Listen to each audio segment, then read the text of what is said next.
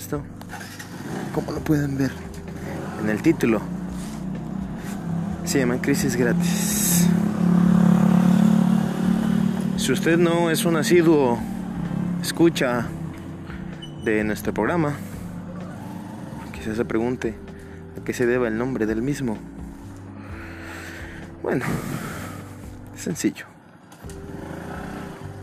Quien les habla es una persona con intermitencias cognitivas, decir, suelo tener crisis de ansiedad y de lo que y lo que intento hacer es que si alguna persona que se llega a topar por casualidad con este contenido sufre de los mismos síntomas o problemas similares, pues que sepa que no está solo o sola, que sepa que, que hay otras personas que, que le comprenden, ¿no?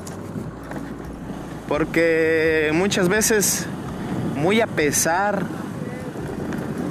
de que tenemos todo para sentirnos bien, y sé que suena trillado, y quizás lo es, pero muchas veces no nos damos cuenta de lo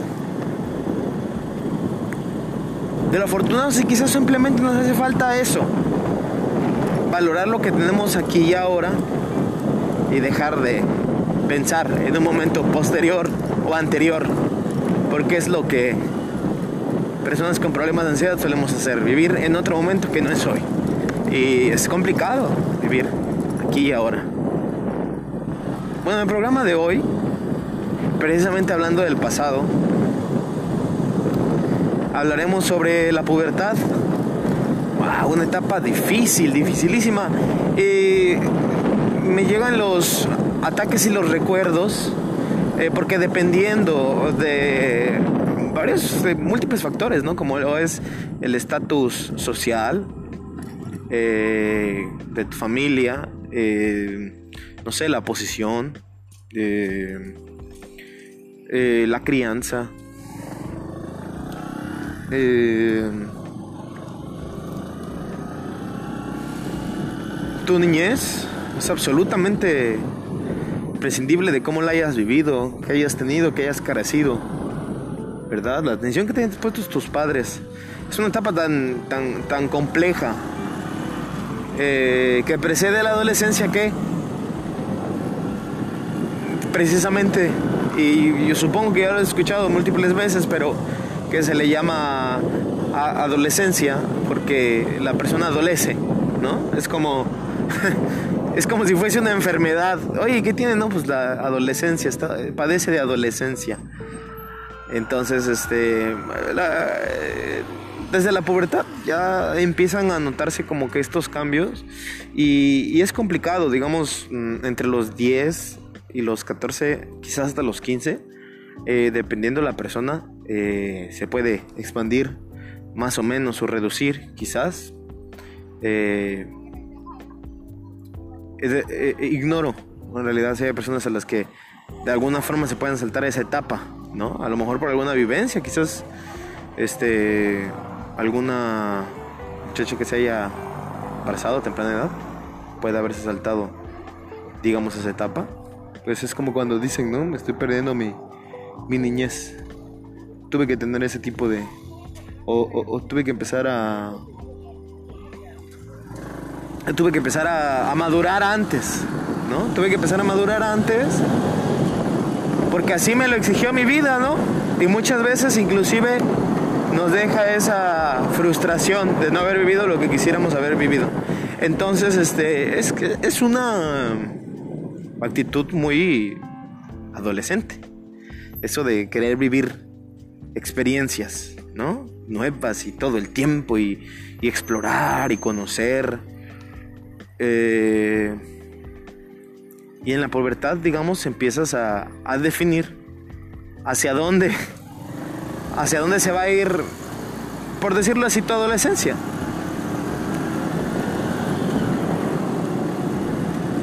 Empiezas con estos cambios marcados, ¿no? Eh, cambios de voz, te empieza a gustar la persona del sexo opuesto y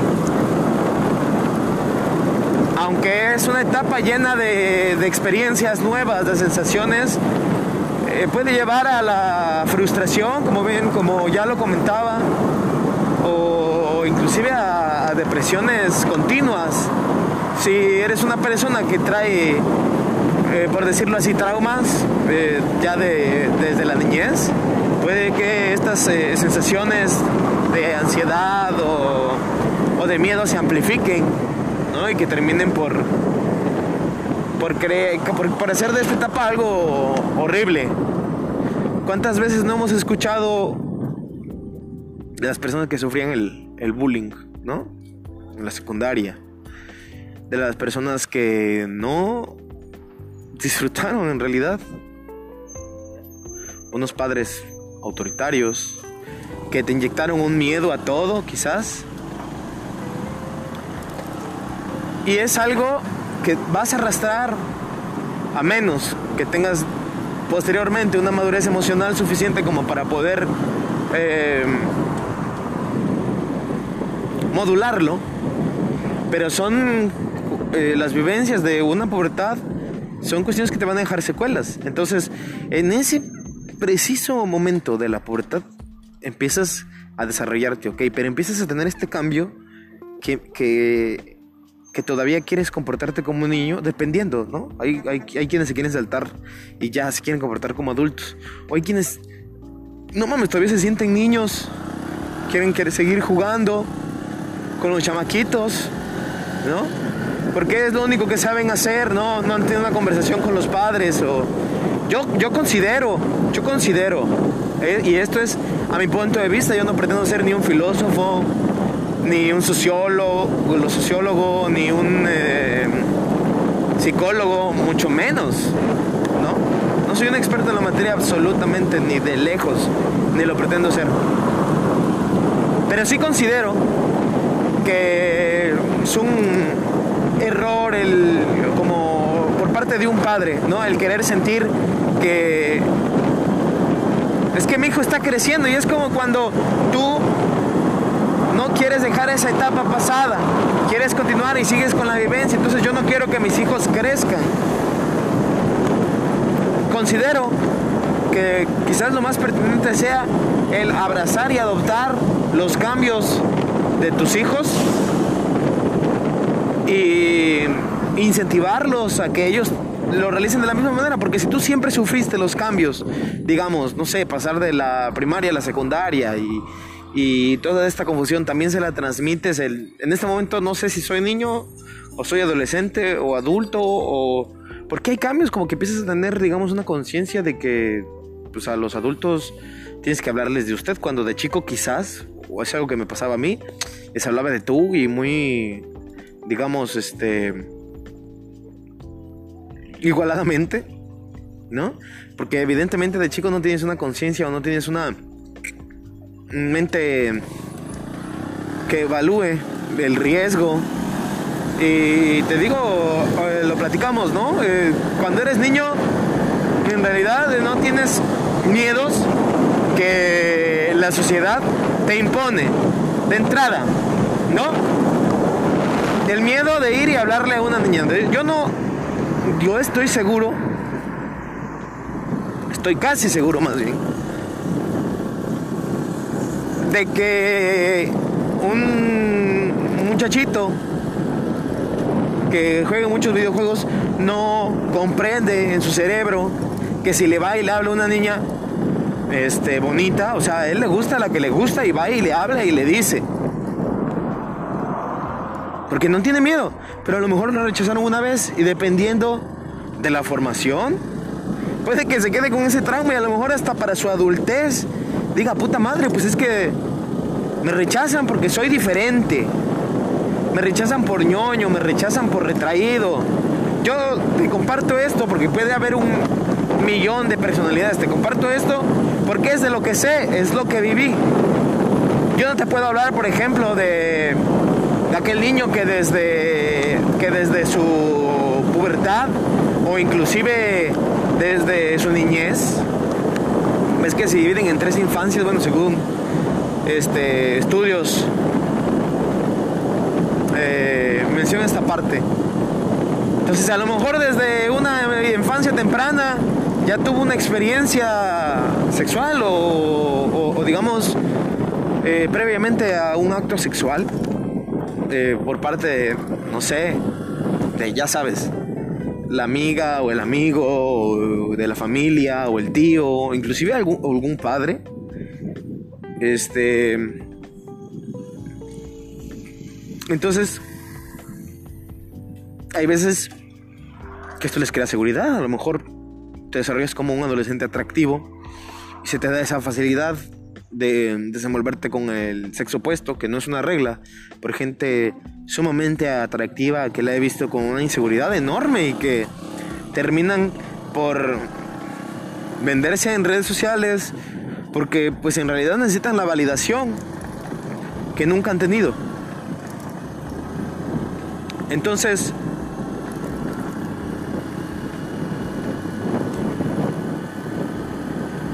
empieza a crear esa, empiezas a crear esa conciencia, empiezas a tener esos miedos y sobre todo la pubertad, la adolescencia, no me van a aceptar, no me van a querer.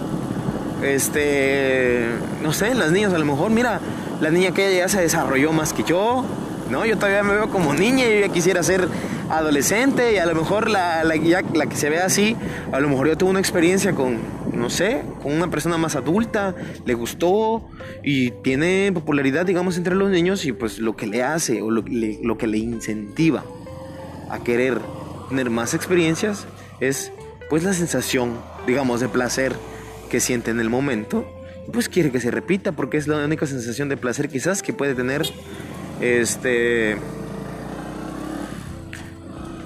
de lo que sea, o sea, absolutamente de lo que sea. ¿Sabes lo grave que es esto? Y son cosas que normalmente no hablas, no lo hablas con nadie. ¿Cómo te sentiste cuando, no sé, tal o cual compañerito te, te tocó? No vas y se lo platicas porque te da pena. ¿A poco no pasa y es tan, es tan cabrona esa pinche miedo, ansiedad de que me vaya a regañar mi papá, mi mamá por haber hecho esto? A lo mejor conocer una masturbación, ¿no? tan, está tan cabrón. No sabes ni qué es porque sobre todo, pues lo conoces a lo mejor hasta con los compañeritos. No tienes eh, la confianza de podérselo decir a, a, tus padres y vas y se lo cuentas. Pues ahora sí que dijera Chabelo, ¿no? Vas y se lo, se lo cuentas a quien más confianza le tienes este, pues se lo cuentas a la banda y pues la banda te dice, a huevo, mira, está chingón acá, mira, y sientes bonito y su puta madre y la verga. Y muchas veces pues pasa por desconocimiento, o sea, por ejemplo, desde una pubertad, evidentemente pues ya es el riesgo de poder embarazar o quedar embarazada. Pero pues, ¿qué van a decir tus papás? Si a lo mejor lo platicaba una vez, ¿no? Acerca de, ese TikTok en el que el, papá regaña a la hija, que porque pues, la, niña pues, quiere tener la sensación de, validación, de que alguien le aplaude, de que alguien le pone la puta atención, hijo de su puta madre, que ese papá irresponsable culero no le ha dado. Y todavía, cuando se entera de las cosas que está haciendo, va y la reprende. Y en lugar de que hable con ella, ¿por qué haces? ¿Qué está sintiendo? La reprime. Va a hacer que reprima esas sensaciones. Entonces, a huevo que al rato cuando quiera volver a sentir, va a sentir confusión, va a sentir frustración, o que puede que sienta culpa, cabrón. Puede que sienta culpa. Son cuestiones que te atormentan, son cuestiones que pasan en la pubertad, son cuestiones que te atormentan quizás para toda tu vida, cabrón.